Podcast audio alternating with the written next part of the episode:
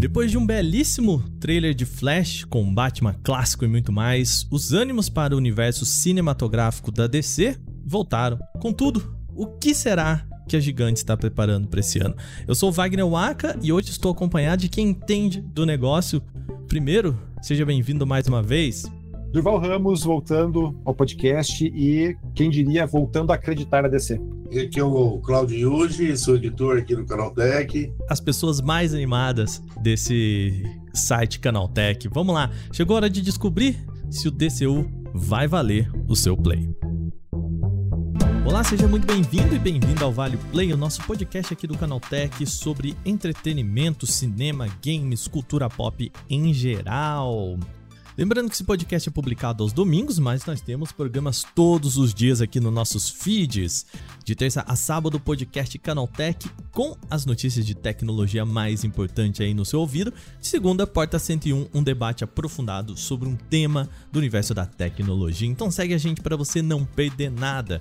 Nós seguimos com a nossa campanha também. Manda pra gente aí uma sugestão do que você gostaria de ouvir por aqui. É só mandar um e-mail para podcast@canaltech.com www.br. Sem mais, então, vamos para o nosso programa que hoje tem muito bate-papo por aqui.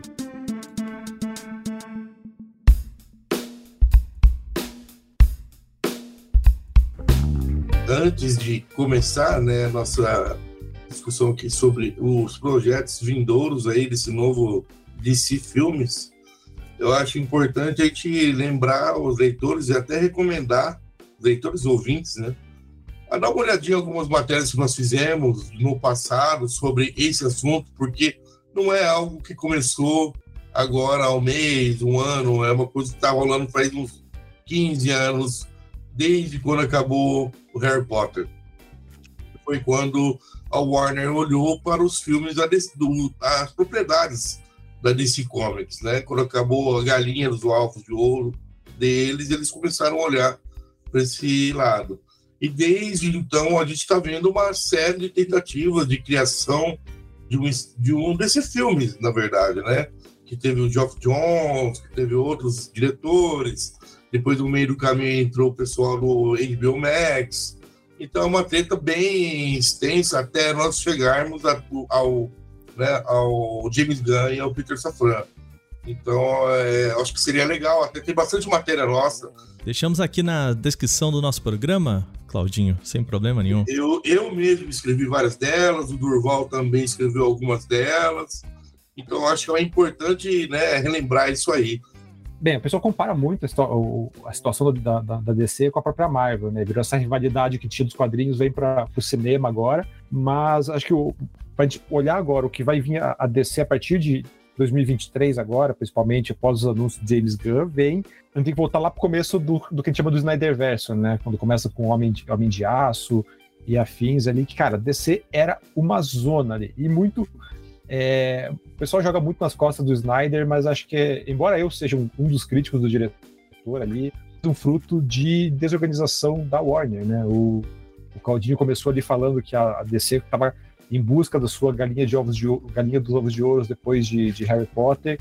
E eu acho que essa, essa ânsia por achar fez ela se atropelar em vários momentos ali. Então, a gente percebe desde o Homem de Aço para cá como a Warner se atropela, né? Como ela, ela altera planos no meio do caminho, é, muda planejamento, muda cronograma, muda ator, muda tudo. E isso faz mal no longo prazo. O resultado disso é que a gente tem aí esse é, universo DC até agora, né, é completamente quase esquizofrênico, todo desconjuntado ali, muita ideia que não funciona, muitos conceitos que não funcionam, é, mudança de gestão, né? Acho que esse é um ponto importante que a gente tem ali também, que no meio do caminho também a Warner é, é, é adquirida pela Discovery, ela vira ali uma outra empresa, entram outros executivos na história, e então vira uma salada ali que vai de Homem de, de, de Aço até Adão Negro, é, se for tentar traçar um panorama, assim, você vê que, cara, as coisas não encaixam, as, o resultado disso é uma franquia que não,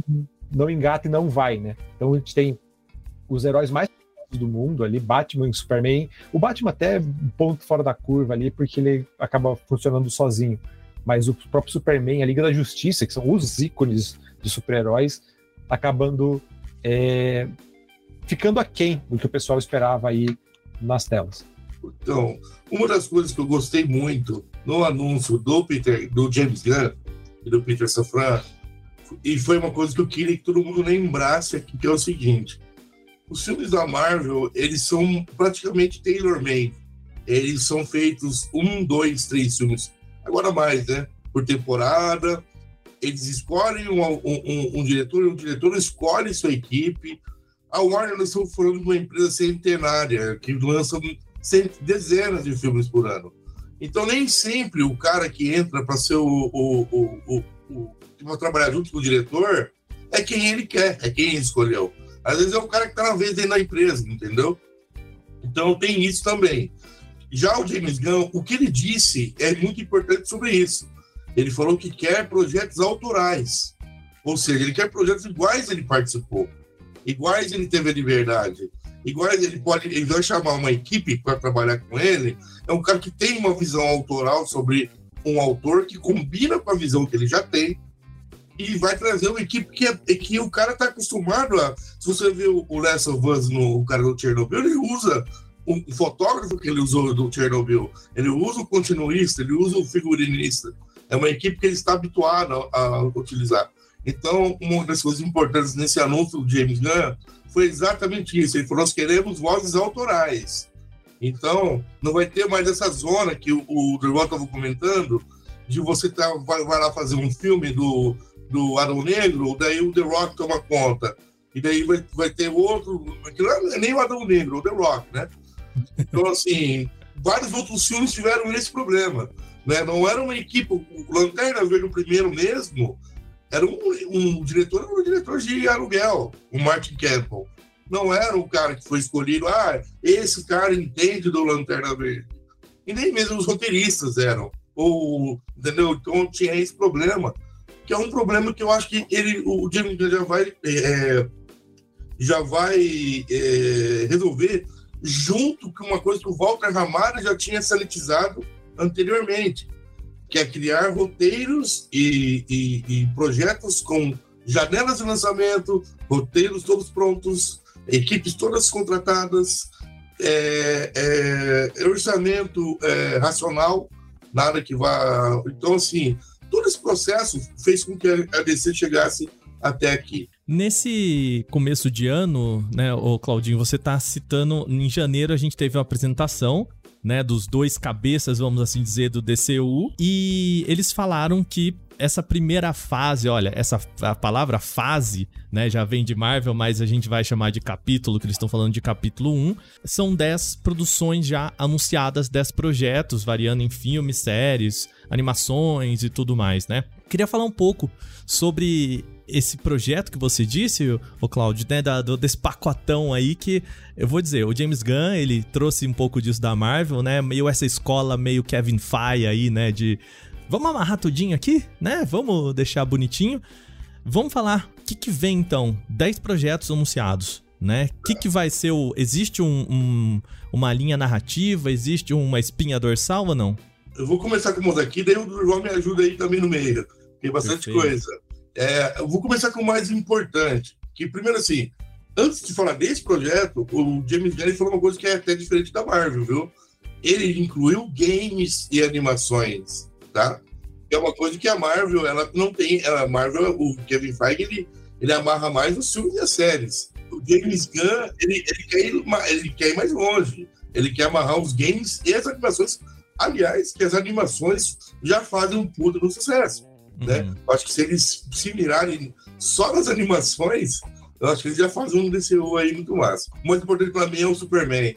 Ele é, é, o coração da DC Comics, né? Ele é como se você tudo girasse em torno dele. E eu acho que o James Gunn ele tem uma, uma concepção muito próxima do que o, o Geoff Jones tem sobre o Superman. Né? Eu até acredito que esse legacy tem a ver com o que o, o Geoff Jones fez em uma resposta ao Snyderverse quando o estava virando aquela coisa sombria. A DC é sobre legado. A DC, a maior diferença da Marvel é que eles são sobre legado, né? Sempre vai ter uma, uma família de Superman, uma família de Batman, uma família de Flash, uma família de Lanterna Verde. Então, o que, que o, o, o Geoff Jones fez no, na, no, em Relógio do Juízo Final? Ele mostrou que não importa em que terra aconteça, sempre vai ter um alienígena que saiu do seu planeta em uma catástrofe, foi adotado por gente bondosa e aprendeu com a humanidade a ser um símbolo de esperança em todas as terras do multiverso. É isso que o Dr. Manhattan tem como é, prova no final dessa série, né? E eu acho que é mais ou menos isso que ele vai fazer no, no, no filme. Ele vai mostrar que se não houvesse uma geração de heróis anteriores, como a Sociedade da Justiça, o Clark Kent ele não teria, ele não teria crescido tão bem é, pelos seus pais, porque já tinham referências de heróis e, e anteriores para criar um jovem com superpoderes e com poderes de um deus. E ao mesmo tempo ele foi criado no futuro pela Legião dos Super-Heróis. Então ele sabe, ele soube desde muito jovem como ele poderia influenciar todas as gerações de heróis no futuro. Então acredito que esse legacy tem a ver com isso de amarrar o Superman como o centro dos heróis da velha guarda, dos heróis do presente e do futuro. Ele é o que vai amarrar tudo o que nós sabemos sobre o que é heroísmo da DC, sobre como é ser Deus querendo ser um humano, né?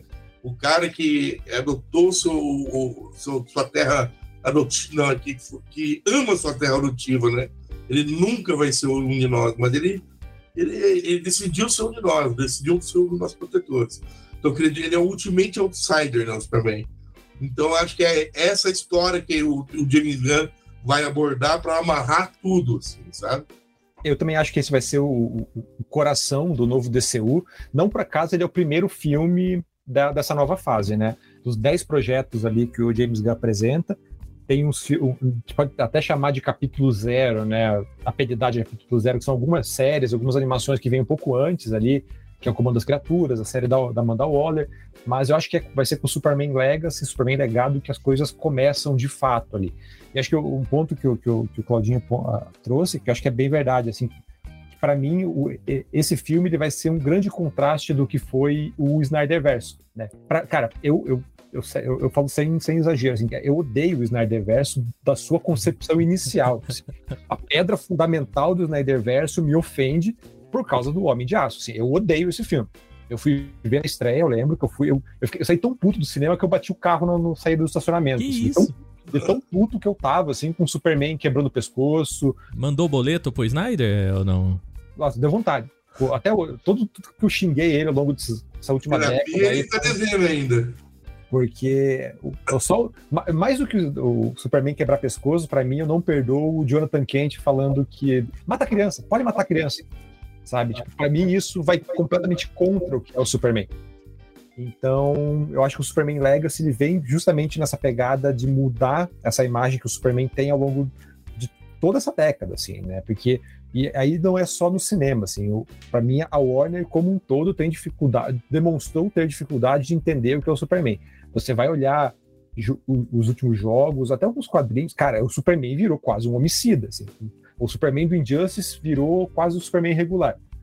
São, e tanto que casos como a série lá, o Superman Lois, que traz Superman mais, é, mais esperançoso mesmo, virou exceção. Então, para mim, filme. Super, o, título já deixa isso claro, né? Superman Legacy. Tipo, então a gente vai mostrar agora qual é o peso, e é por isso que o Superman vai ser o primeiro filme dessa nova fase. E só que para mim, a, a, minha visão acho que é diferente do Claudinho do o que esse Legacy vai significar.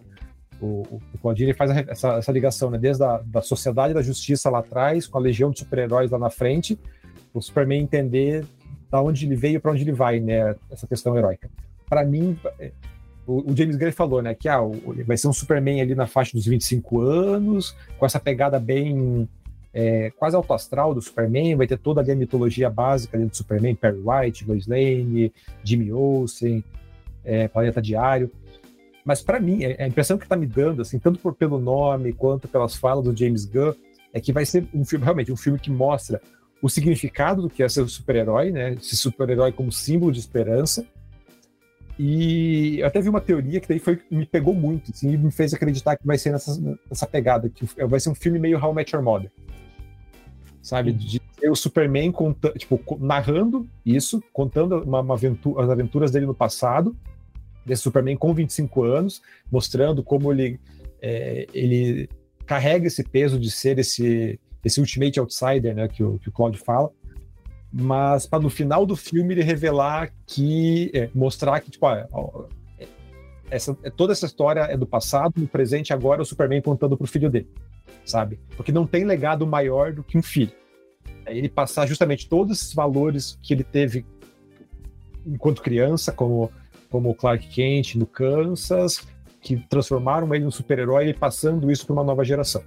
Eu acho que isso casa muito bem com a ideia de legado, casa muito bem com, com a imagem que o James Gunn quer dar para o seu Superman e para os super-heróis da DC como um todo, e que vai casar com outros projetos lá na frente, assim. Porque o, o John, o John Kent, né, que é o filho do Superman, ele é um personagem que está fazendo muito sucesso nos quadrinhos, também na série, que vai conversar lá na frente com o filme do Batman, que a gente vai conversar mais adiante. Então eu acho que para essa ideia de legado, para essa ideia de esperança, para essa ideia de trazer o super-herói como essa figura positiva e menos sombria que o Snyderverse construiu, acho que essa ideia é, segue bem nessa linha. Assim. E acho que o Superman, cara, é, de novo, pedra fundamental e um ótimo, um ótimo acerto, né? Começar por ele.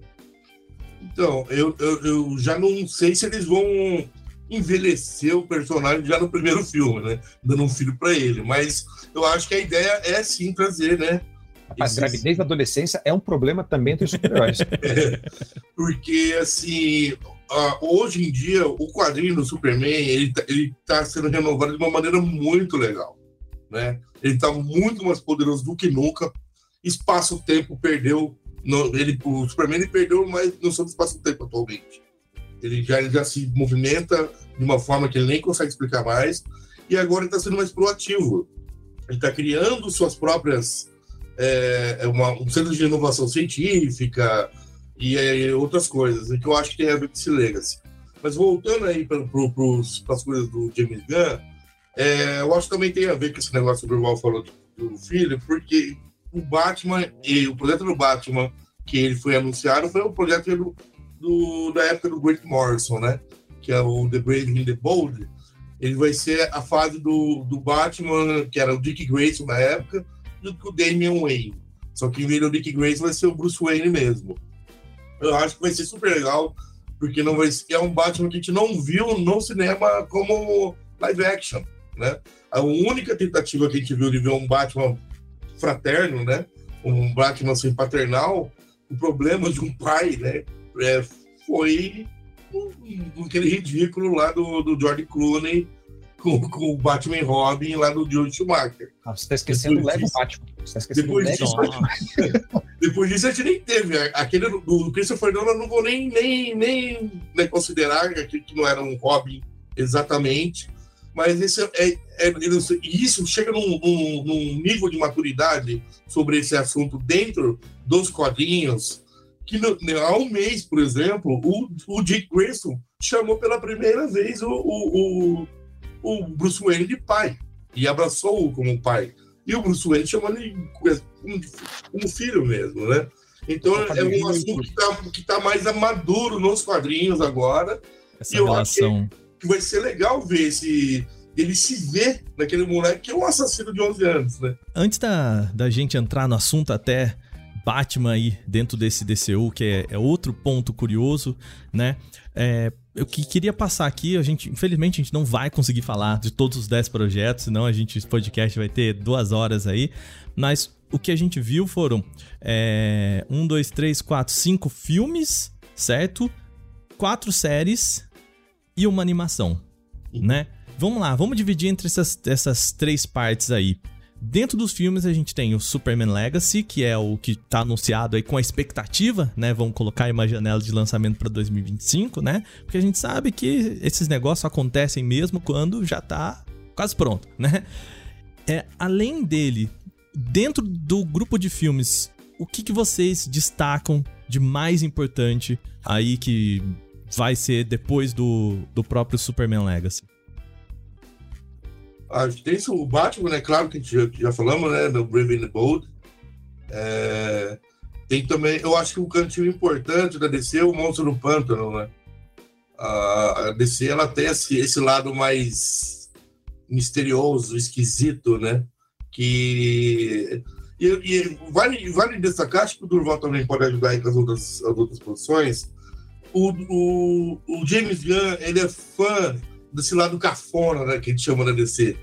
É um lado que, assim, a DC ela tem um ladinho cafona de umas pessoas esquecidas, que é quase um laboratório constante que eles têm. Mas o Guardiões da Galáxia acabou sendo isso também, né? Sim, porque como são personagens que o pessoal não liga tanto, que não tá muito de olho, é quase um laboratório constante deles, deles ficarem testando e, e, e, e trazendo coisas da, da, geração atual. Então, assim, é, é, difícil falar assim que um call que não tem importância, porque se o James Gunn escolheu aquilo ali, é porque ele sabe que ele pode, ele tem uma ideia para aquilo ali. Possivelmente uma ideia, uma sacada boa, uma ideia experimental. Mas eu destacaria já de cara o Monstro do Pântano, porque ele abre todo um leque, né? Monstro do Pântano e Lanternas Verdes, né? Lanternas Verdes, aliás, né, meu, minha franquia favorita.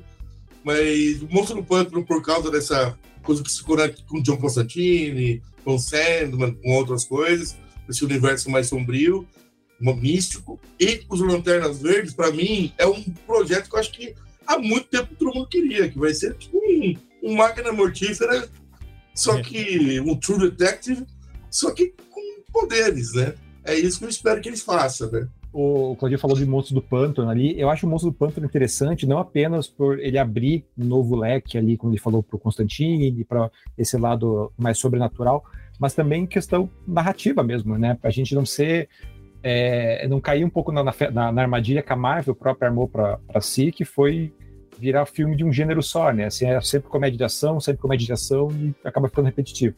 E o James Gunn falou, né, que já que a ideia do Monstro do Pântano é ser alguma coisa puxada mais pro Dark, alguma... então enquanto Superman, a gente falou do Superman, né, o Superman é um filme mais para cima, mais heróico, mais pipocão de super-herói, o Monstro do Pântano, segundo ele, vai puxar mais, não digo pro horror, mas uma coisa mais sombria, alguma coisa mais pesada, mais dark, que é completamente diferente, assim. Então, pelo que dá a entender, do DCU como um todo é explorar essas várias frentes, né?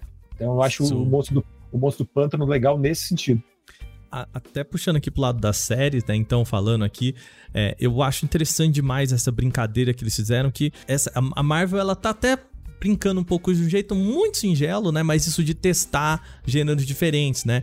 E aqui dentro desses projetos, né? É, eles estavam falando sobre o Paraíso Perdido, que seria quase um Game of Thrones das Amazonas, né? Pô, tem tudo a ver, cara, né? Eu seria tão legal essa ideia do, dos reinos, né? Desse universo das Amazonas brigando por território, brigando por, né? Esse ambiente quase meio medieval, né? Seria então seria mais ou menos isso que você tá falando, né, Durval? Um pouquinho aqui, um, um gênero mais de quase político ali do Game of Thrones medieval Isso. aqui. É, poder, né? Você poder brincar, né? Você usar uhum. a, usa o universo do super-herói como ponto de partida, mas explora ele de diferentes frentes. Que foi algo que a Marvel tentou um pouco mais lá atrás, ali na fase 2 até a fase 3, tinha um pouco disso, mas que eu sinto que se perdeu né, ao longo do caminho. Assim, ela seguiu.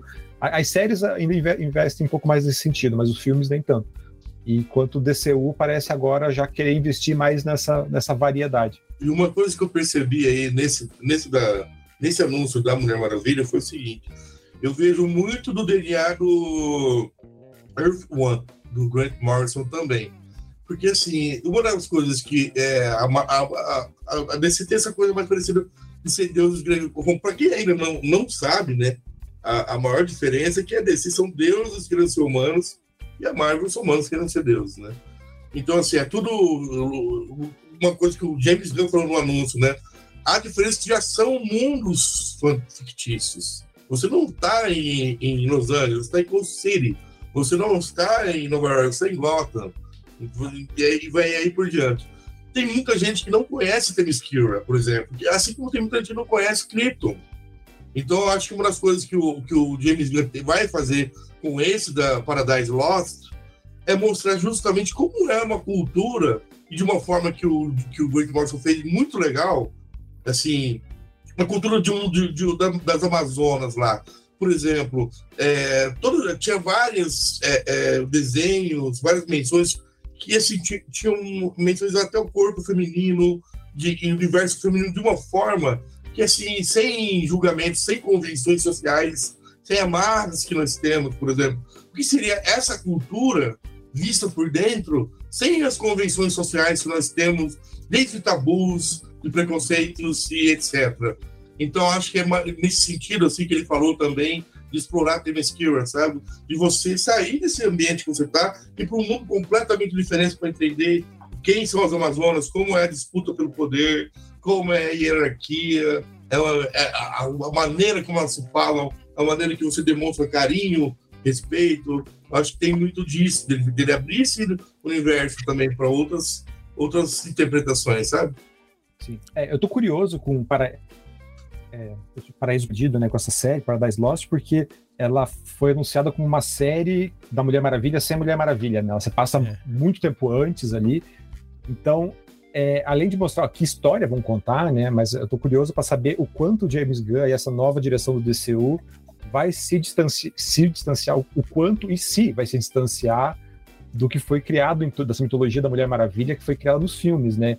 Que, embora o Snyder, o, o, o antigo DCU, o antigo Snyderverse seja essa bagunça, Mulher Maravilha, pelo menos o primeiro, foi muito bom, ele acertou muito bem. Tanto que a ideia de uma série, de explorar Temesquira, é algo que vem desde lá de trás, né? O pessoal gostou tanto do que foi mostrado do comecinho de Mulher Maravilha que o pessoal, putz, isso aí renderia um filme próprio, renderia uma série própria. Então, eu tô curioso justamente para ver o quanto eles vão fazer isso. A série vai ser é, vai se apoiar ainda, porque a gente não sabe, né, se a, a Gal Gadot vai continuar ou não. James Gunn fingiu de morto ali, né?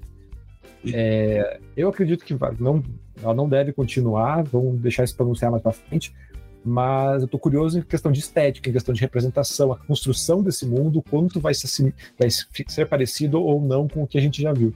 E uma coisa que eu, eu já imagino que é assim, é, que nem eu disse, eu, eu fiz questão de frisar a coisa de deuses serem deuses querendo ser humanos, porque a DC era muito mais próxima da mitologia greco-romana, da, de mitologias do que a Marvel. A Marvel é muito mais ficção científica. A ficção, a, a, os poderes são ficção científica na Marvel. Então, é, eu acho que ela vai ser. Sabe como você pegar quando você está jogando God of War e está vendo uma reinterpretação de várias mitologias para encaixar uma história do, do Kratos? Eu acho que é mais ou menos isso que vai acontecer com, com, ali com a Mulher Maravilha. Você vai, a gente vai ver várias mitologias que a gente, são histórias que a gente já está acostumado a ver, estamos contando há milhares de anos, mas dentro do universo ali da Mulher Maravilha. Ele com certeza vai pegar coisas da mitologia greco-romana, até pensar de algumas outras mitologias. E coisas que já foram né, testadas no próprio, no próprio DC, da própria DC, nas histórias da DC, Agora, no, no, nos quadrinhos da DC, tem até mitologia brasileira dentro da mitologia da Mulher Maravilha, porque nós temos uma Mulher Maravilha brasileira. Então, assim, é, a, a, história da Mulher Maravilha, ela naturalmente, ela toca em diversas mitologias. Para a gente fechar essa primeira parte aqui, falando desse capítulo 1, é, eu vou pedir para você, começando aqui pelo Durval, me diga, Durval, o que, que você tá mais empolgado para ver aí? Então, não diria nem tão. Quer dizer, dos do empolgados, acho que ele já citou, né? Que é o Superman, a série do, do Lanterna também, eu tô curioso ali. Mas acho que um dos que a gente não citou, tem tanto Supergirl, a, a Mulher do Amanhã, mas acho que eu quero citar o Authority, que ele é um, é um grupo de personagens ali bem. É, não, não vai nem ser tão, tão novo, né? Porque ele vai puxar tanto. o pessoal vai fazer muita comparação com o The Boys, embora seja ter conceitualmente algumas coisas diferentes ali. O Authority ele é basicamente um grupo, como se fosse a Liga da Justiça, que percebesse, cara, a gente, a gente não precisa seguir ONU, a gente não precisa seguir, a gente é a, a, grande autoridade do mundo, a gente vamos botar a ordem do nosso jeito. Então, uhum. eles vão seguir uma linha de, de, de, uma lógica de justiça própria, assim. Então, Quase um fazer... justiceiro, assim, um Punisher, né? Mais, mais ou menos. É que o, o, The Boys ele vai um pouco além, né? ele é mais uhum. escrachado, tem é bem mais cinza ainda. Eles são os caras sem tipo, uma Liga da Justiça sem limites mesmo, sem limite moral, vão fazer o que, tem, precisa ser feito. E daí nisso vão ser desde violência, tipo, não vão ter os freios morais da, da do, dos super-heróis clássicos. Será que vai ser um 18 mais aí do DCU? Eu acho que talvez, eu acho que bem provável, mas eu tô, eu tô curioso para ver nisso aí, porque eu tô vendo no Authority justamente uma contraposição do próprio Superman, né? Tanto que ele foi anunciado como se pela lógica ali dos anúncios, como se fosse o filme seguinte ao Superman. Então, para mim, a impressão que me dá do Authority é que ele vai ser quase essa anti-Liga da Justiça, sabe? Esse, esse, esse grupo mais. E digo mais, mais Durval. Eu acho que talvez por isso surja a Liga da Justiça. Exatamente, eu tô acreditando nisso, sim. E para mim, eu tô, eu, isso me chama atenção porque me parece quase como se fosse uma crítica ao que foi a Liga da Justiça do Snyderverse, sabe? Essa liga mais, mais sombria, a gente, vai, a gente vai ter que fazer o que precisa ser feito, a gente vai é, terraformar uma cidade caso precise. Assim. Isso é muito Authority, não Liga da Justiça. Então eu tô, eu tô curioso para ver esse filme, justamente para ver o quanto ele vai ser quase autocrítico, assim, sabe? Uma autocrítica da Warner sobre o que ela foi fazendo com seus heróis até agora. Que eu concordo com o Claudio, assim, eu acho que ele vai ser justamente tipo, é, essa, esses seres superpoderosos sem freios vão, for, vão exigir a formação de uma Liga da Justiça lá na frente, que é mais ou menos o que a gente tem no Reino do Amanhã, né? Que o, o James Gunn já deu uma, uma boa dica ali, dizendo que essa é uma grande inspiração para ele. Né? Ele deu vários teasers, assim, sugerindo que é o norte para ele, né? Também tem um outro quadrinho bem famoso que puxa para isso, que é o Superman Elite, né? Então, eu acho que, embora não, o, Authority não seja o meu grupo mais é, favorito, não seja eu esteja tão empolgado para vê-los, eu tô curioso para ver como isso se encaixa dentro da narrativa geral. E você, Claudinho? eu, eu tenho muito. Eu adoro Authority, né? Eu adoro as coisas que o Warren Ellis escreveu nessa época aí. Planetary. Se tivesse Planetary, melhor ainda, né? Mas infelizmente ele não tem Planetary. Mas o Authority, ele é. Eu acho o Não do explicou bem, né? O que é o Authority. E quando surgiu o Authority, ele assim. Ele tem uma. Embora o Warren Ellis tenha aí, esteja passando por muitos problemas aí nos bastidores, ele tem uma, um diálogo fino, assim e ele tinha um tipo de desenho que na época eles chamavam de widescreen, que o cara, o Brian Hitch, ele desenhava umas páginas, umas splash pages, que já foram, já foram, já, já nasceram para ser um blockbuster. Então o Authority ele nasceu pronto para virar um blockbuster. Então eu tenho muito, muita, muita curiosidade no Authority também. E também no Creature Commandos. Na verdade, é uma, uma, vai ser uma animação mas a, DC ela tem esse lado meio, meio monstro, né? Que não só do, do monstro do pântano, mas ele tem esse lado meio monstro que, que mais uma vez, é um, laço, é um lado bem cafona da DC. Que tem os nomes cafona, tem os uniformes cafona, mas que o pessoal adora. Prova disso é o Pacificador, é o Esquadrão Suicida, que, que é nessa linha cafona.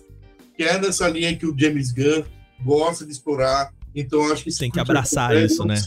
É, vai ser uma animação que ela vai se comunicar com as animações que já existem, talvez até com games. Então, acho que tem curiosidade por saber que, como que vai ser conectada essa animação de uma forma que a gente não vê na Marvel, por exemplo. A gente viu animações ali, né, na Marvel, né, se conectando ao universo da Marvel, mas eu acho que o, o James Gunn tem uma, uma, uma, uma visão diferente disso aí que eu tô curioso para ver. Para fechar essa o nosso podcast aqui em relação ao DCU, é, vamos falar sobre Batman. Como que Batman entra em tudo isso, né? O, o Claudinho chegou a citar, mas eu quero pontuar aqui, né?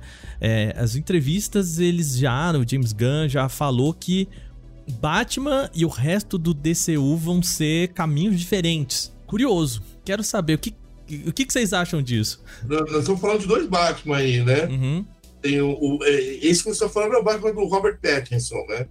Que para mim ainda essa jornada aí é, é, eles vão chamar de Elseworlds, igual existe no GB. São histórias que passam, não se passam na cronologia principal sendo explorada no momento. Então, tanto o Joker, que vai ser esse da Arlequina, quanto o, o segundo Batman do Robert Pattinson, eles não vão fazer parte da cronologia que o James Gunn está montando com Brave and the Bold, que seria o Batman e o Robin. Tá? Desse, então não, fazia, não faria parte desse capítulo 1 que ele citou, né? Não, não. Esses aí são projetos diferentes. Eu acho que o Pattinson ainda continua aquele caminho né, do, do cara transformando vingança em justiça, do jovem, do jovem Batman ainda né, sendo, se transformando num herói. No primeiro capítulo nós viramos, vimos isso, né? Ele transforma vingança em justiça, né? Deixar de pensar nele só, na, na, na trajetória de vingar os pais, para salvar as pessoas. Ele perdeu. O primeiro filme a gente viu ele perdendo, né? Ele não venceu o inimigo. Então eu acho que no segundo a gente vai ver essa evolução aí, ele conseguir já venceu o inimigo, né, e etc. Agora, com relação ao Brave and the Bold, aquilo que a gente estava falando agora há pouco, daí sim vai ter uma interação com a, né, com a Liga da Justiça, daí o Batman, o Batman é, é, é sabendo agir com outras pessoas, mostrando a dinâmica com o filho dele, como é que ele age com outras pessoas da Liga da Justiça, né? É, o Batman é estranho para as pessoas verem ele sozinho sempre no filme dele, de repente ele é aquele cara colegão, que é de, de boa com todo mundo, então acho que esse filme ali do, do, do Brave and the Bold vai mostrar isso, esse lado do Batman. Como que ele consegue vencer as amarras dele, dele ser esse cara que é tão sisudo e conseguir agir em equipe, levar coisas da boa, não brigar o tempo todo e etc. O que a gente falou até aqui, essa construção desse capítulo 1, dessa organização, quanto que vocês acham que essa separação, essa manutenção do universo, né, do, do Joker, do Batman, do, do Pattinson, em relação ao resto, não pode criar essa confusão que é exatamente o que a Marvel tenta evitar, né? De conseguir fazer um pacote muito bem fechadinho daquele cara que fala assim: aquele aquele brasão na parede é do filme, blá, blá, né? Aquele negócio que a gente já sabe dos filmes da, do universo da Marvel, né? Que, como você acha que o pessoal vai receber isso, Durval? Olha, eu tinha minhas dúvidas, né? Eu também sempre fui, achei que o público médio ali, público não, quando digo público médio, que é o pessoal que não é como a gente, né? Que tá acompanhando notícia, acompanhando rumor, tudo que tá saindo, a galera que vai no cinema ver o que tá rolando ali. É, é, eu achava que esse pessoal não ia aceitar bem né, mudanças drásticas, essas sobreposições de personagens, sim. Mas acho que o quase bilhão aí que o, que o Batman do Pattinson fez provou que eu estava errado, né? Porque, tipo, a gente já te, tinha ali, tinha não, tem ainda o Batman do Affleck, é, muito recente, ele volta agora pro The Flash, agora no, em junho, né?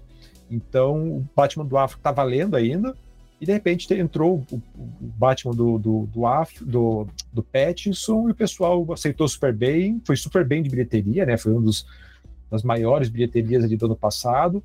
Então, eu acho que. E, e, sem contar que o pessoal já começou a se acostumar com a ideia de multiverso, né? De entender que o mesmo herói ele ganha, ele pode, ele pode, ele existe em diferentes versões, né? O Homem-Aranha também chegou, embora o Homem-Aranha sem volta para casa ele tivesse ainda o Tom Holland como figura central, ele trouxe ali versões anteriores do personagem e o pessoal, tipo, entendeu a ideia, sabe? Tipo, ah, existem. As versões antigas ainda existem, tá todo mundo espalhado aí nessa bagunça de multiverso. Então eu acho que o, o, a ideia de multiverso é central nisso, assim, né? Acho que o pessoal comprou, comprou o conceito. Já vi até faculdade aqui em Curitiba usando multiverso para fazer propaganda, assim. Então, eu acho um conceito que popularizou para além do cinema de quadrinhos. Então, acho que o, o público o público médio, o público que não acompanha essa loucura igual a gente, vai aceitar numa boa por isso, assim, entendeu? Tipo, ah, ok, é um outro, mudou o ator, mudou a chave, bola pra frente. Eu, na verdade, eu já acho que eles entendem isso faz bastante tempo, tá? Porque o único lugar que não existe multiverso na DC é no cinema. E isso vai acontecer com Flash. Em todos os outros lugares da DC existe o multiverso. Nos, nos videogames, nos quadrinhos, nos, no, na, nas animações. Então, assim, eu acho que muita gente, às vezes até a gente mesmo subestima, né? As pessoas, assim, e acharem que, pô, será que é banheiro? Cara, eles estão entendendo, assim, eles sabem que é diferente. Talvez eles, eles tenham uma confusão inicial, ou aquele cara que realmente não quer saber mesmo, ele fala, ah, mas eu fico confuso. Mas não é tão difícil do cara entender ali. Se ele pega, ele olha e fala, não, peraí, vou colocar um do lado do outro aqui, não é igual. Então, assim, e é por isso que esse filme do Flash é tão importante para essa galera, e por, e por isso que eles não é, descartaram, mesmo com todos os problemas do, do Ezra Miller. Porque pela primeira vez no cinema, nós vamos ver o multiverso da DC, que é uma coisa que está no DNA da editora, nas crises das infinitas terras e etc. O multiverso da DC tem muito mais estofo do que o da Marvel. Então, assim, eu acho que não, não vai ter tanta é, dificuldade, principalmente porque o filme do The Flash, ele já vai explicar isso. Já vai falar, ó, aquele universo do Pattinson é aquilo ali, ó. Isso aqui, esse universo novo é isso aqui. O universo é para isso que é o filme do Flash. Eu acho que é por isso que a galera já não vai ter esse estranhamento, porque o, o filme de Flash, para mim, é o começo do universo do James Gunn e do Peter. Fechando aqui, vamos voltar à pergunta primordial desse podcast. Para você, Claudinho, a aposta aí nesse capítulo 1, nessa organização da DC, acha que, que vem forte? Você acha que vai valer o play da galera aí? Ah, eu acho total, cara, porque não tem como ser é, o, o, as ideias que eles têm, uh, os players que o James Gunn, o James Gunn ele tem um bom acesso à galera do quadrinho também. Igual o Geoff Jones tinha, mas o Geoff Jones não tinha nos corredores de Hollywood.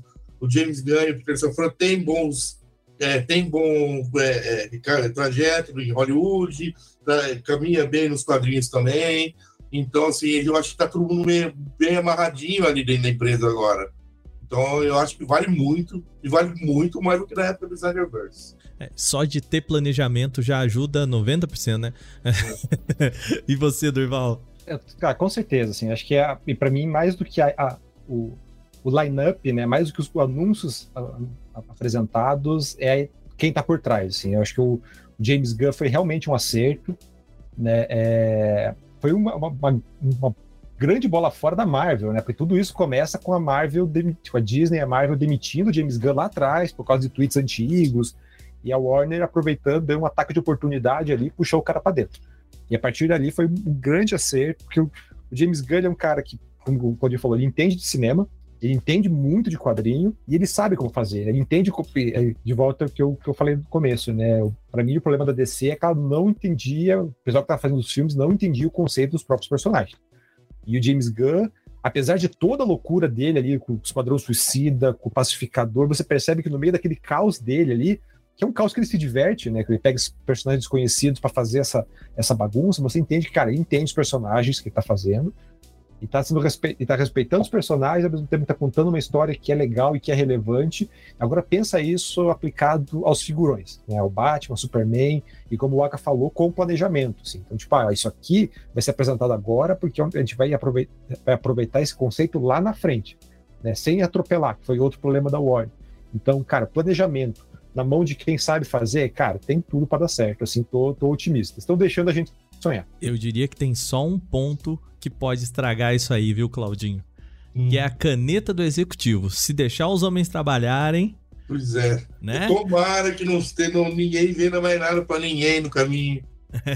é, é, porque tem uma, tem uma diferença que é, é para a gente aqui é quase detalhe, assim, mas eu acho que faz toda a diferença, né? Que é, é até então era a Warner lidando com isso, né? Tipo, eram filmes da Warner de super-heróis. Agora é um estúdio dentro da Warner Media, que é mais ou menos o que acontece com a Marvel hoje, né? A Marvel Studios faz, então a Marvel Studios tem autonomia para gerenciar e direcionar seus projetos. Agora tem uma DC Studios que é comandada pelo James Gunn e pelo Peter Safran, que tem essa autonomia mais para depende menos desses grandes executivos, né? Então dá um, um, pouco mais de esperança também por isso. Não, e o fato de ter dois, né? E não ser só um Kevin Feige da vida, para dois ali é, consegue segurar a bronca melhor dá, dá mais força pro time, né? Muito bem, pra gente encerrar o nosso podcast, então vamos para o nosso quadro rapidinho aqui, o Vale Ficar de Olho.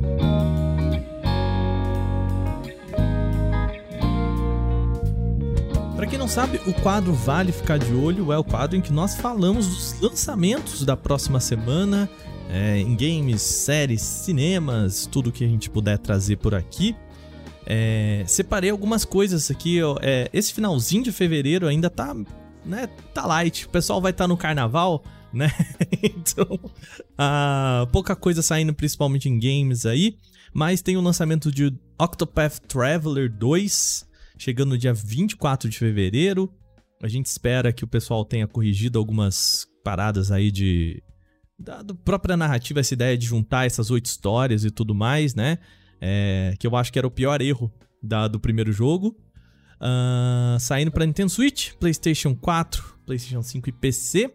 E um jogo anunciado aí no Nintendo, no Nintendo Direct, que foi o, re, o retorno aí, o, o Kirby's Return to Dreamland Deluxe, que é um, um novo lançamento aí do jogo pro Nintendo Switch, o jogo do, do Kirby. Gostosinho, viu? Gostosinho. Se não me engano, esse é para Game Boy Advanced. Ah, eu não me lembro agora qual foi o lançamento original dele, mas chega também em 24 de fevereiro para quem para quem é dos games aí. Cinema, vamos lá. O que, que temos aí? Então, cinema tem acho que a principal estreia ali da, da, dessa semana agora é a Baleia, né? Que é um dos grandes indicados ao Oscar. Acho que não, ele não entra na, na categoria de melhor filme, mas ele vem chamando a atenção desde o final do ano passado, quando ele saiu lá fora, porque ele marca o grande retorno do Brandon Fraser, né? O é. nosso astro lá da múmia, lá de trás, andou sumido. Tem toda aí uma série de polêmicas, umas polêmicas até trágicas envolvendo ele aí, que ele deixou afastado de Hollywood. Ele volta agora com A Baleia, o filme do Darren Aronofsky, que conta a história aí de um, de um homem com obesidade mórbida tenta se reaproximar da filha, né? Então ele é, é, o filme é baseado numa peça de teatro. Lá, lá, como eu falei, né? lá fora já estreou, cara, veio arrancando elogios de todo mundo. Dizem que é ele que segura o filme, né? Exatamente, assim, então, tudo, principalmente por causa do Brandon Fraser, assim, tanto que ele foi indicado ao Oscar de melhor, de melhor ator, né? É, as pessoas esquecem que ele, naquele filme com mérito, ele já brilhava bastante, né? E quando ele era mais novo, né? Antes dele sumir, né? E, e que ele já tinha sido indicado nesse, nesse filme, né? Lá é. atrás. E, e, eu quero ver essa volta dele, porque o Brandon Fraser é o, era o cara meio pastelão, assim, das comédias. A múmia mesmo, ele é ele, né? Meio performático, assim, né? Eu, mas o cara, no momento em que ele precisa entrar na, ali no drama, é, é, bonito se ver também. Maravilha, então é isso. Lembrando, a gente vai deixar aqui nos links da descrição do podcast toda a listinha do que a gente falou por aqui para você poder acompanhar também. E eu quero saber agora de você, nosso ouvinte, nosso ouvinte, se o nosso podcast vale o seu play. Entre em contato com a gente por podcast.canaltech.com.br ou comente nas nossas redes sociais por canaltech. Lembrando que a gente tem podcast todos os dias por aqui. Se você ainda não ouviu, dessa vez o nosso Porta 101 foi lançado nesta sexta-feira, já está no ar aí porque a gente tem o carnaval nessa semana. Então, para adiantar um pouquinho para você não ouvir na segunda-feira, a gente sabe que todo mundo vai estar tá pulando carnaval. Então a gente adiantou o lançamento desse Porta 101 excepcionalmente nessa semana, tá bom? Lembrando de terça a sábado o nosso podcast Canaltech com as notícias da semana e de domingo este que você está ouvindo, o Vale Play. Esse programa é produzido, apresentado e editado por mim, Wagner Wack. Nesse programa contou com a coparticipação deles, Durval Ramos, meu querido, mais uma vez, muito obrigado, viu? Sempre as ordens. E também a estreia de Cláudio Yuji. Muito obrigado, meu querido. Tamo aí, tamo as ordens. Só chamar e te volta. Maravilha! A revisão de áudio é feita pela dupla Gabriel Rime e Mari Capetinga, trilha sonora de Guilherme Zomer e as capas feitas por Eric Teixeira. A gente vai ficando por aqui. Um bom carnaval para você.